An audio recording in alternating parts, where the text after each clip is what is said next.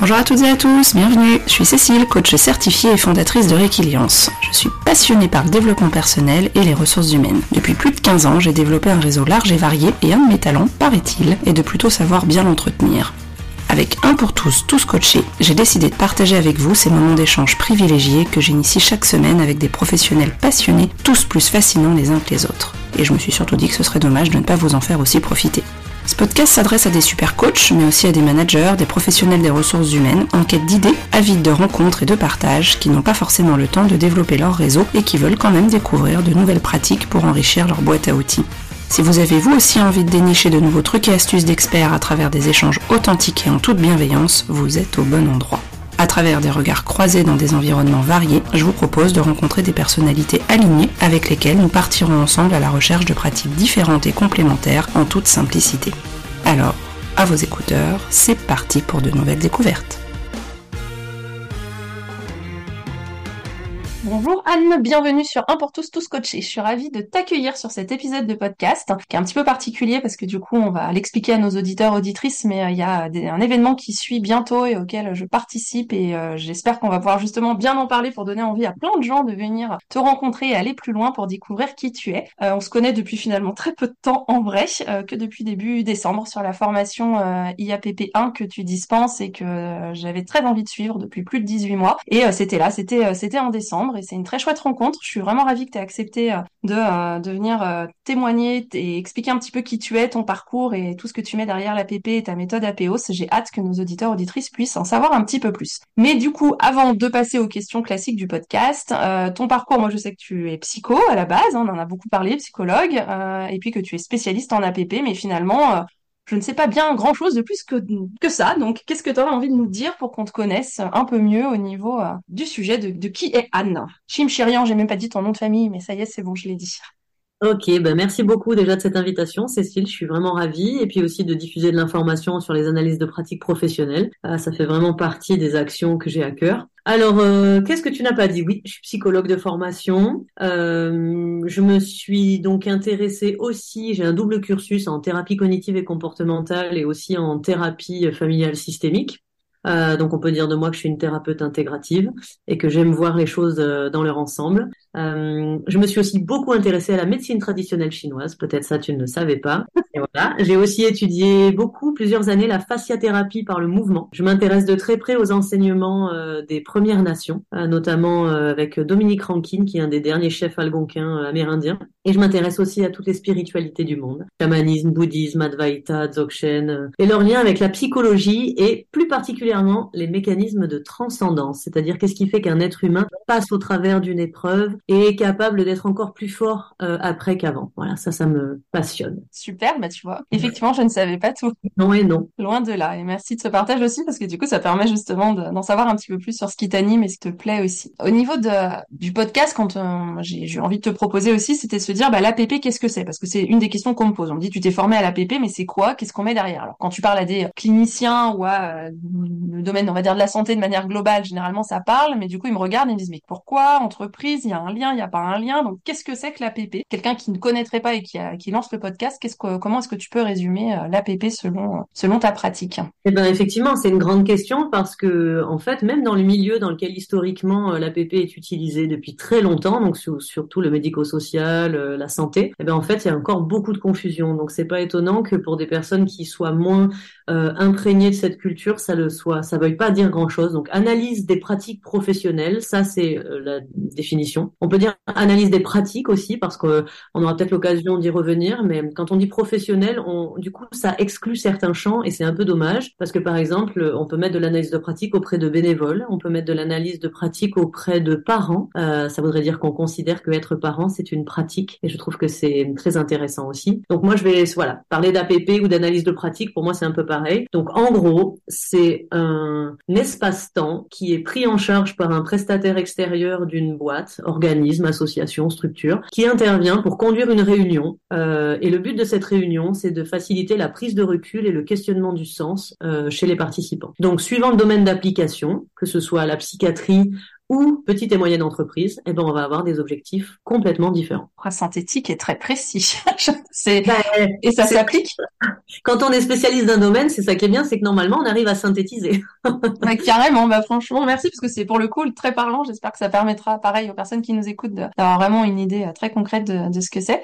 Euh, toi, dans ta pratique, euh, c'est des centaines, centaines, voire milliers d'heures de personnes accompagnées. Est-ce que tu peux nous en dire un petit peu plus? Tu nous as dit que ça pouvait s'adresser bien sûr dans le domaine social, mais aussi bénévole. Enfin, qu'est-ce que tu as testé? Qu'est-ce que tu as tenté? Qu'est-ce qui fonctionne? Enfin, comment t'es arrivé toi à devenir une spécialiste de, de l'APP Alors moi, j'ai commencé par là euh, sans vraiment le vouloir, c'est-à-dire qu'on m'a proposé ce type de prestation. J'ai écarquillé les yeux, je suis allée savoir euh, ce que c'était, j'ai lu des livres, j'ai questionné les gens sur leurs attentes très concrètes euh, du terrain, et puis j'ai commencé empiriquement, humblement, avec une pression énorme parce que j'étais jeune professionnelle quand j'ai commencé à 23 ans. Et puis la plupart du temps je, je travaillais avec des gens qui avaient plus d'années de service que moi j'avais d'années de vie. Euh, donc euh, j'ai vite compris que j'allais pas leur apprendre euh, ma science hein, et qu'il fallait que je me concentre sur autre chose. Donc en fait j'ai multiplié énormément de contrats. Euh, j'ai passé 15 ans à en faire à peu près entre 10 et 20 heures par semaine. Donc j'ai encadré énormément de groupes. Et donc j'en ai fait énormément dans le secteur médico-social. C'est vrai que c'est c'est beaucoup là que j'ai été.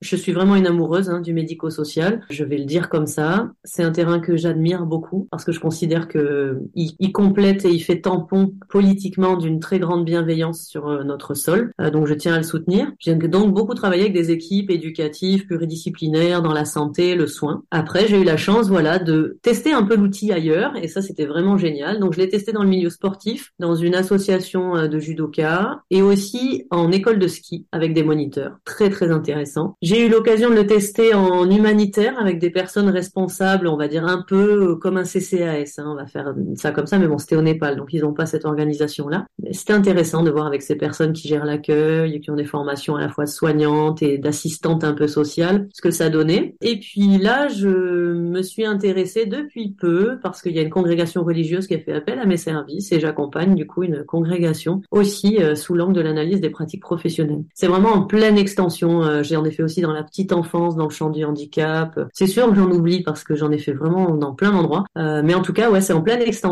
Et la chance que j'ai, ben, c'est que d'avoir multiplié ces contrats, ça m'a permis de capter qu'est-ce qui était vraiment universel d'une certaine façon. Et ça, c'est vraiment passionnant. Quand on arrive à capter ce petit bout d'universalité des choses, euh, c'est grandiose. Du coup, tu me fais une transition parfaite parce que la question d'après, c'était en lien avec ta méthode justement à Apeos. Prends un petit peu la genèse avec le nombre et les parcours et les environnements différents que tu as pu aussi accompagner. Euh, comment est-ce que tu as été amené à, concevoir Apeos Apeos, qu'est-ce que c'est? Qu'est-ce que tu mets derrière? Euh, Comment tu l'as monté, réfléchi? Euh, Qu'est-ce que tu pourrais nous dire euh, là aussi de, cette méthode? Alors Apeos, c'est incroyable parce que hum, ce n'est que cette année qu'elle est, devenue officielle puisque j'ai déposé comme une marque vraiment auprès de l'INPI Apeos, donc analyse de la pratique par l'éthique et l'opératoire des systèmes. Alors finalement, elle est née dans, dès mes débuts en APP hein, parce que j'avais en tête très tôt cette question de comment optimiser les séances d'APP. Je pense avec le recul que c'était parce que moi, je ressentais une pression énorme en termes d'attente des professionnels et que moi, j'ai toujours eu quand même beaucoup d'exigences envers moi.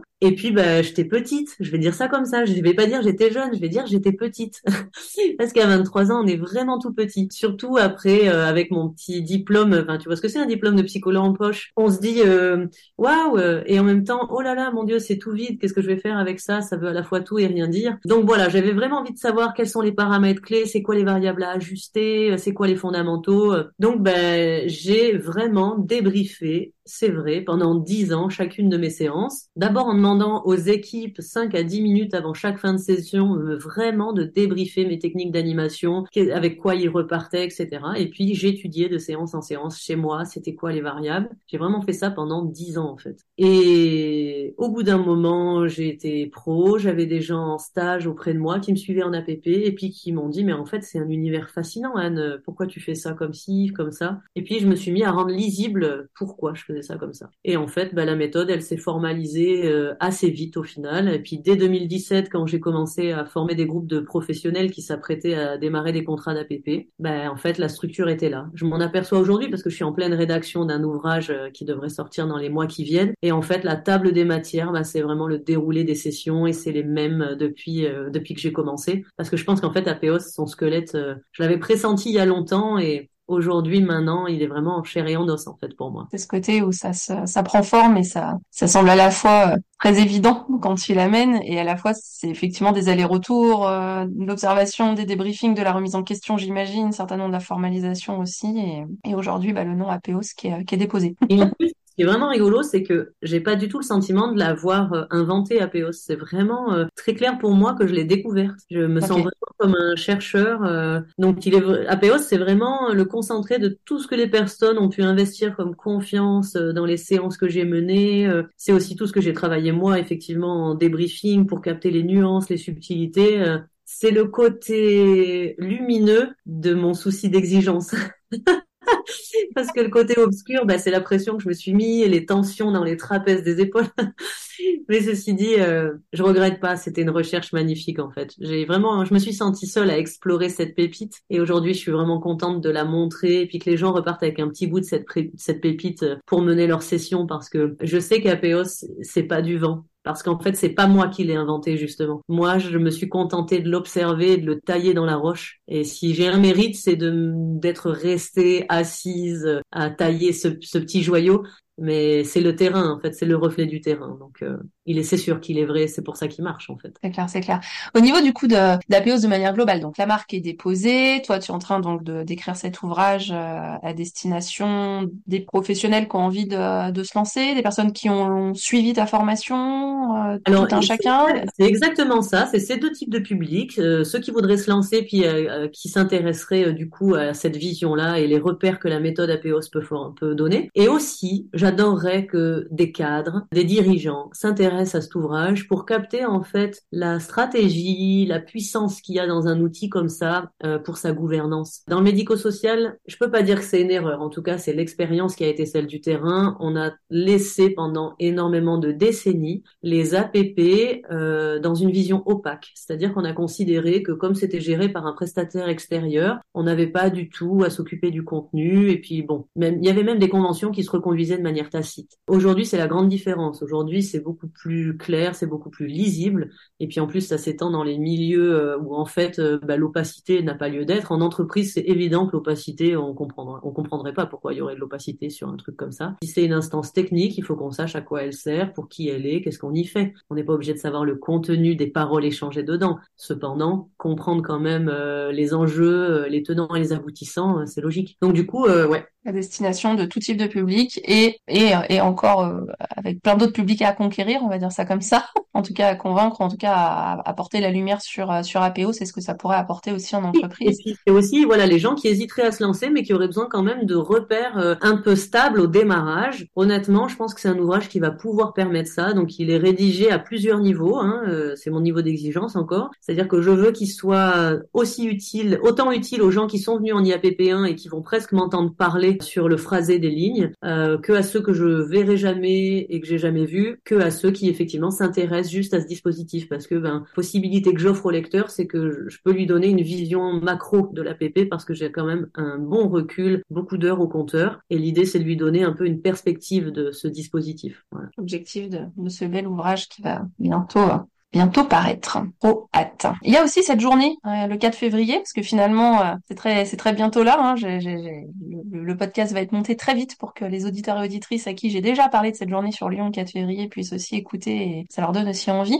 Comment est-ce que tu es arrivé à ces temps de rencontre sur une journée? Tu as prévu quatre dates sur 2024. Comment est-ce que c'est venu? Qu'est-ce que tu souhaites mettre dedans? Comment tu as pensé ces, temps de rencontre et d'échange? Alors ça, c'est vraiment un élan euh, hyper spontané qui m'a conduit à mener et à mettre en forme ces événements. Je pense que c'est la constellation de beaucoup de choses. Je soupçonne mes 40 ans d'être dans l'équation. Comme quoi, ça fait quand même pas rien de... Ouais, et j'adore, j'adore avoir 40 ans. Vraiment, j'adore avoir 40 ans parce que moi, ça me permet un coup de rétro et je suis très contente de ce que je vois dans le rétro, de là où je suis plus, de là où je suis, de la, la direction vers laquelle je vais. Donc, tout va très bien. Et du coup, bah, ces rencontres, c'est vraiment un élan très spontané d'aller rencontrer de manière très intégrative le public tout venant, aussi bien professionnel, pointu, qui aurait des questions à venir me poser sur l'APP, euh, la compassion, euh, quel lien ça a? Parce que ça a un lien énorme, la compassion et les analyses de pratique professionnelle, même si à première vue on le devine pas tout de suite. Et puis j'ai parce que tout s'est développé très fortement autour de l'analyse de la pratique professionnelle et aussi pour d'autres raisons. J'ai plus de cabinet aujourd'hui, donc je ne dispense plus de consultations individuelles. J'ai réorienté ma pratique sur des groupes, des stages, sur des thématiques précises, notamment celle de comment on se dépatouille dans le quotidien quand on est sensible et qu'on a des élans de compassion dans ce monde-là. Et mon constat, c'est qu'on est vraiment énormément à se poser cette question, à être des gens sensibles. Et j'avais vraiment à cœur d'amener euh, la, des informations techniques, des véritables données sur c'est quoi être sensible, c'est quoi les différents types de sensibilité, c'est quoi l'hypersensibilité, quelles conséquences il y a sur le, le raisonnement, donc le fonctionnement cognitif, comme on dit dans le jargon, comment ça influe aussi sur euh, la psychologie, l'affectivité, l'émotionnel, et surtout quand on a un métier qui est un métier relationnel. Ça veut dire que chaque seconde, on convoque notre capacité incroyable à être dans une justesse du lien. Et ça, c'est quelque chose qui me passionne. Et au final, les analyses de pratique professionnelle, j'avais jamais réalisé qu'elles m'avaient permis autant de capter la justesse des positionnements des gens, en fait. Et quand j'ai réalisé ça, j'ai fait un lien immense avec tout ce que je faisais dans mon activité libérale de thérapeute. Et ces rencontres que je propose, c'est le point de rencontre. C'est le point de rencontre de tout ce que j'ai fait, en fait, dans ma carrière. Du coup, l'idée, c'est de mutualiser les compétences et que tout ce que j'ai pu glaner puisse être mis au service du grand public. Parce que je suis aussi quand même très, très touchée par la dureté du contexte sociétal, financier. Pour certains, c'est pas trop un problème, pour d'autres, c'est vraiment un problème. Et je pense à tous ceux qui ont du coup plus accès à des soins, à venir en cabinet, euh, à mettre 50 euros euh, toutes les deux semaines ou par semaine. Aujourd'hui, c'est devenu un vrai luxe. Et j'avais vraiment envie, moi, de d'être dans quelque chose d'audacieux et de proposer ben en fait de, de rendre accessible la psychologie. Donc euh, l'idée c'est vraiment euh, euh, d'être accessible et de venir à la rencontre des gens. Donc j'ai choisi quatre villes qui me permettent de balayer notre territoire. Et puis je donne rendez-vous à tout le monde qui, qui trouverait que ces mots-là résonnent. Et puis vraiment voilà bienvenue réservez vos places parce qu'il faut un peu que je me rende compte de la capacité des jauges de salle. Ça je prends en main il n'y a pas de souci. Mais juste venez parce que en fait on est trop trop nombreux à se poser toutes ces questions et il y a vraiment des infos techniques et des, outils du quotidien qui peuvent aider. Parce qu'il faut pas qu'on la perde, la sensibilité. Je crois que ce qui me touche le plus, c'est quand un humain sensible décide de se blinder parce qu'il souffre trop. En fait, on n'a rien de plus beau à offrir au monde que notre sensibilité. Par contre, il faut pas que ça soit un fardeau. Donc euh, voilà, moi c'est le gros clin d'œil à tous les sensibles, à tous ceux qui, peu importe comment ils l'expriment, si en plus ils sont dans des métiers d'accompagnement, bah surtout au lieu de s'user et de se blinder, qui viennent chercher des clés. Ça, ça me tiendrait à cœur. C'est l'idée. C'est l'idée. C'est très bien. Là aussi expliqué et mis avec euh, tes mots et puis ton, ton intentionnalité. Je trouve que c'est vraiment ce qui résume aussi bien ces, ces moments-là et hâte d'être là le 4 février avec plein de personnes. Je suis sûre qu'on va pouvoir être nombreux à partager ces moments-là et je te souhaite euh, que ça puisse euh, se dupliquer. le temps tourne, le temps tourne. Nous avons parlé de l'APP, d'APOS, de la journée du 4 février. Est-ce qu'il y a autre chose que tu souhaites partager avec les auditeurs auditrices avant que on passe aux questions un petit peu plus classiques du podcast? Non, non, c'est OK pour moi. Moi, je me laisse euh, bercer par les questions. Euh, tout me va. J'aime bien quand c'est spontané, donc euh, je te fais confiance. Mène ta barque, je te suis. eh ben, je, je, mène la barque, on enchaîne, on enchaîne. Une question classique que je pose à tous les invités du podcast, c'est qu'est-ce que ça signifie être aligné pour toi? Si ça signifie quelque chose d'ailleurs. Ah oui, pour moi, c'est, ça signifie, ça signifie quelque chose, bien sûr. Alors, moi, je t'ai dit tout à l'heure, j'avais étudié la médecine traditionnelle chinoise. Depuis quelques années, il y a une expression qui m'est venue, puis surtout avec une copine qui a étudié aussi, c'est que euh, en fait pour nous être aligné, c'est euh, c'est quand tu une bonne circulation du chi dans le méridien cœur-botte. Alors, je vais t'expliquer ce que ça veut dire par là. Vas-y, vas-y, vas-y. droit dans tes bottes et droit dans ton cœur. Voilà. Et c'est l'idée qu'il faut une libre circulation, parce qu'en médecine traditionnelle chinoise, la définition de la santé, c'est la libre circulation de l'énergie. Et euh, en fait, euh, pour moi, c'est vraiment ça, droit dans tes bottes, droit dans ton cœur. C'est vraiment ça, être euh, être aligné. Pour moi, c'est fondamental. Hein. Il n'y a rien aujourd'hui que je fasse sans rechercher cet alignement parfait, vraiment. Avec le temps, bon, les décisions, elles sont devenues de plus en plus fluides, hein, mais avant, je pouvais passer une demi-journée à vérifier en moi que le prix d'une prestation euh, était juste euh, pour un client. Euh, c'est pour moi donc c'est être aligné avec le monde. Des fois c'est du coup encore plus difficile hein, parce que s'aligner avec soi-même c'est une chose, s'aligner avec le monde et puis faire la, la multiplication des deux c'est autre chose. Donc oui pour moi aligner ça signifie beaucoup Et aujourd'hui, j'ai choisi sciemment de m'aligner sur euh, la compassion. C'est vraiment, euh, c'est plus qu'une notion pour moi. C'est vraiment quelque chose que je, je, je tente d'incarner au mieux. Donc, euh, avec le temps, bah, je suis devenue, par exemple, extrêmement sensible à la gentillesse, la prévenance, la générosité. ces gens-là qui ont, qui ont ces qualités, c'est des modèles pour moi d'alignement. Donc, ouais, pour moi, être aligné, c'est incarner les actes dans le quotidien de tes valeurs, quoi. Et donc, c'est un vrai chemin de dans la cohérence. Et moi, je me mets une sacrée pression pour traquer les incohérences euh, en moi. C'est pour ça que je suis, je pense, assez humble. Quand quelqu'un relève quelque chose qui est pas cohérent chez moi, c'est un vrai cadeau parce que bah, ça veut dire que j'ai accès à un nouveau verrou et puis bah à moi d'en faire le tour jusqu'à ce que je le liquide parce que je compte bien je compte bien décaniller tous les verrous possibles durant mon existence consciente sans problème. J'allais dire le parcours de vie, le sens en tout cas déverrouiller tout ce que tu peux hein, déverrouiller hein, dans ce chemin pas à pas, verrou par verrou. C'est ça. Tout se déverrouille en plus, c'est ça qui est génial. Tout se déverrouille. Ben oui, clairement, clairement, clairement. Euh, dans la même lignée, est-ce qu'il y a un conseil qu'on t'a donné ou que tu donnerais pour euh, pour être pour rester soi-même, pour être euh, être soi-même? Eh ben, écoute, je vais pas vraiment rendre hommage à tous les adultes qui ont été autour de moi. Je trouve que la plupart des conseils qu'on m'a donnés avec le recul étaient pourris. Voilà, donc je vais vraiment l'assumer.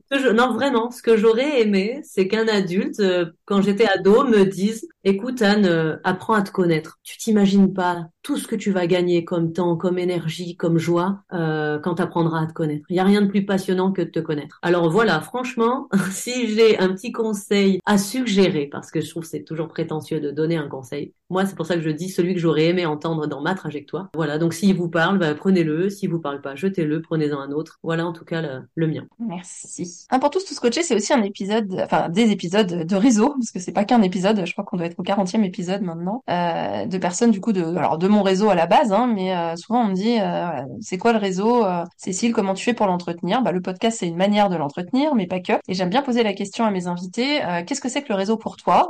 Est-ce que ça te parle? Est-ce que c'est des réseaux physiques, virtuels, distanciels? Est-ce que c'est une notion qui te, qui te parle? Et comment est-ce que tu fais pour l'entretenir? Alors le réseau, effectivement, pour moi c'est fondamental. Déjà, je suis systémicienne de formation. Pour moi, il n'y a rien qui existe sans son contexte. Pour moi, il n'y a rien qui existe sans le lien. Donc c'est sûr que c'est très précieux. Alors la manière que j'ai, parce que je suis pas très douée pour euh, organiser des, des, des, repas, euh, voir les gens euh, régulièrement. Par contre, j'essaye quand même de faire souvent des messages. Je m'aperçois que c'est des messages sincères, quoi. C'est-à-dire que mon réseau, il est sincère. Tous les gens que j'ai dans mon réseau, quelque part, pourraient ou sont des amis. Finalement, il n'y a plus temps de, de limite que ça. Donc, ce que je fais souvent, c'est que je témoigne déjà ma gratitude à ces gens-là, parce que souvent, s'ils sont dans mon réseau, c'est qu'ils ont des valeurs communes. Ça veut dire que j'estime qu'ils œuvrent comme moi à un monde avec des valeurs humaines au premier plan. La difficulté que j'ai, aujourd'hui, c'est que il y a beaucoup de numérique, de digital, et c'est un monde auquel je ne crois pas fondamentalement. Alors c'est assez difficile pour moi. C'est pour ça que je ressens le besoin de créer des rencontres, créer des nouvelles formations, parce que ce que j'aime plus que tout, c'est voir les gens en chair et en os quand on fait l'expérience de la rencontre, parce que c'est là vraiment qu'il y a des choses qui se transforment. Je sais que ça peut se faire aussi en distanciel, et je trouve que quand même ça se fait avec beaucoup moins de densité. J'essaye de mettre déjà une intention pleine dans les mots, par exemple de ce podcast parce que les gens vont pas me voir et pourtant je suis pleinement là. Alors ce que je souhaite c'est que vraiment euh, il y ait une vraie cohérence dans dans ce phrasé-là. Par contre ce que j'adorerais c'est les voir vraiment. Ça j'adorerais ça. Donc euh, heureusement qu'il y a des gens comme toi, Cécile, qui gèrent bien le réseau et qui font des podcasts et qui les envoient et bravo euh, parce que j'ai été moi tellement prise par la naissance et le baptême d'Apéos que je passe énormément de temps au travail. Hein. Moi, je suis vraiment beaucoup au travail, euh, mais au travail un peu comme on mène les hindous diraient une sadhana, hein, c'est-à-dire un chemin. Moi, en fait, quand je travaille, j'ai même pas l'impression de travailler tellement pour moi, j'œuvre pour des valeurs qui me semblent justes en fait. Donc merci de faire ça parce que ça me rappelle que voilà, c'est bien. Et puis j'ai découvert il n'y a pas longtemps effectivement LinkedIn que je trouve qui est un support génial et ça me permet vraiment d'être en lien avec plein de gens et euh, et je trouve qu'il y a de la sincérité dans LinkedIn et je suis assez bluffée euh, de voir comment ça démultiplie euh, les liens. Donc euh, je suis vraiment en train sincèrement de m'y mettre parce que j'y ai trouvé vraiment des, du beau feedback et des ouais j'ai fait plein de nouvelles connaissances super. Donc ouais je suis vraiment en train d'y croire doucement.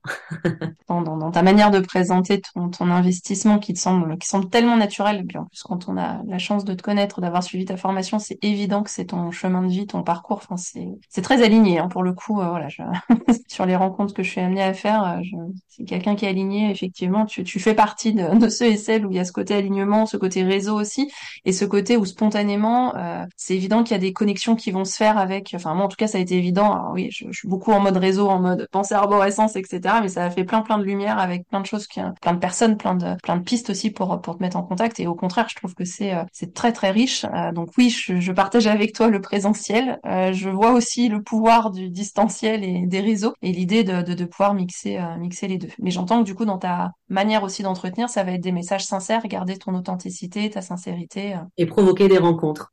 Quitte à modifier mon programme de formation euh, tous les deux ans pour euh, pour voir d'autres personnes ou pour revoir ceux que j'ai pas vus, euh, vraiment, vraiment. C'est vraiment distillé aussi dans ta manière de, voilà, de consciente visiblement, mais peut-être aussi aussi sur un, autre niveau pour pouvoir recréer des liens. Ça me fait vraiment penser, tu sais, à des toiles d'araignée, enfin, ouais, toiles d'araignée qui se croisent, qui se qui se mélangent. Cette cette image-là en tête. Est-ce qu'il y aurait un livre, un ouvrage, un podcast que tu nous recommanderais? Alors, soit du moment, soit, je sais pas, un ouvrage qui a marqué euh, ton parcours perso, pro, euh, peut-être plusieurs, hein, parce qu'on eh ben, euh, c'est vraiment une question incroyable pour moi, ça, parce que, pareil, j'ai une pensée en arborescence colossale, donc du coup là, je suis déjà partie, je pense, sur au moins 200 ouvrages potentiels. Et en plus, là, je me dis, c'est tellement intime, c'est tellement intime d'ouvrir son intérieur à quelque chose qu'on lit. Un que j'ai relu il y a pas longtemps, que j'ai aimé, parce que j'aime surtout l'auteur. Euh, c'est Irving Yalom, Comment je suis devenue moi-même. Le titre m'avait parlé. Et puis quand je m'étais intéressée à l'histoire de cet auteur, parce que ça c'est quelque chose que je fais systématiquement, je m'intéresse à la biographie des auteurs. C'est ça qui fait aussi que je vais acheter l'ouvrage ou non. Et eh ben j'ai beaucoup aimé en fait qui raconte dans les coulisses. Euh, et je trouve que cette phrase elle est très belle en fait. Comment je suis devenue moi-même. C'est tellement important d'arriver à être soi-même.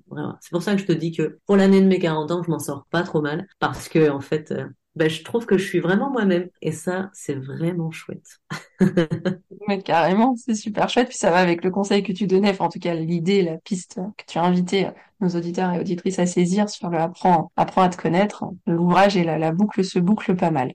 Même plutôt très bien. Oui. Est-ce que dans la continuité des échanges, de l'échange qu'on vient d'avoir, thème, euh, idée d'un sujet qu'on pourrait être amené à traiter? Alors soit ensemble, si ça ouvre des portes, tu t'es dit bah tiens c'est un sujet qu'on pourrait aussi recreuser sur un autre épisode ou un thème euh, global, un sujet, une idée pour pour la suite. Hein. Bah en fait il y a, y, a, y a tout qui m'intéresse Cécile, hein, donc ça va être dur encore pour moi de répondre à ces questions. Euh, disons que si on se programmait un prochain podcast, euh, ce qui me viendrait, euh, alors les APP bien sûr, hein, si tu avais envie de faire un focus dessus sur moi, c'est ma passion, c'est mon dada les APP. Le lien entre la sensibilité et la compassion au niveau professionnel, ça pourrait être une idée aussi d'ici peu, je vais, je vais publier une formation sur euh, accompagner au changement en développant les capacités de coopération d'un système. Donc ça aussi, c'est sur moi. Voilà. bon, je pense qu'il ça pourrait être intéressant. On va ouvrir notre chaîne de podcast. Anne. Ben écoute, oui. Hein. De toute façon, euh, moi les APP, je sais pas pourquoi, j'ai, apparemment, ça va prendre une place centrale dans ma vie.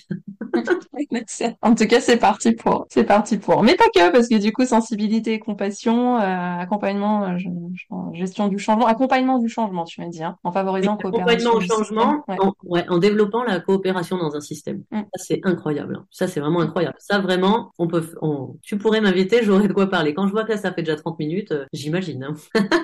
carrément, mais ce serait super chouette. Écoute, euh, franchement, je, je, le dépose. J'ai, il y a des idées de podcast, de projets, de deuxième épisode. Ça m'est, ça m'est arrivé de refaire deux ou trois épisodes aussi avec certains invités. Donc, euh, go, hein. Écoute, c'est noté. Euh, pareil, lancer l'appel à l'univers. Si d'autres épisodes il doit y avoir, il y aura. Donc, cette, cette possibilité-là, mais avec grand plaisir, ce sont des sujets qui sont passionnants et qui, qui en plus ont vraiment une vraie résonance bah, dans, dans ma pratique au quotidien aussi au niveau des entreprises, au niveau des structures que j'accompagne, parce que bah, justement, tu l'as très bien dit tout à l'heure aussi euh, sensibilité et compassion, c'est dans tous les métiers du relationnel, donc c'est pas que dans le médico-social. Et euh, pour accompagner aussi des associations, euh, des structures bénévoles ou autres, enfin c'est tellement prégnant et tellement tellement évident que les deux sont, sont à creuser et à, lier que, je pense qu'on pourra effectivement se, programmer une prochaine date tout bientôt. Pour te trouver sur le net, comment est-ce qu'on fait? Tu as parlé de LinkedIn, est-ce qu'il y a ton site internet aussi, Apeos? Ça fait aussi. Tout à fait. Alors il y a le site Apeos qui est fonctionnel depuis juin-juillet, là, donc tout à fait, euh, www.apeos.fr. Là, vous tombez sur la présentation de la méthode, l'annuaire aussi de référencement des, euh, des professionnels qui ont suivi la formation IAPP1 et qui sont certifiés à la méthode APEOS. Euh, la bonne nouvelle, c'est qu'APEOS s'étend en Outre-mer et commence aussi à s'étendre en francophonie avec les collègues suisses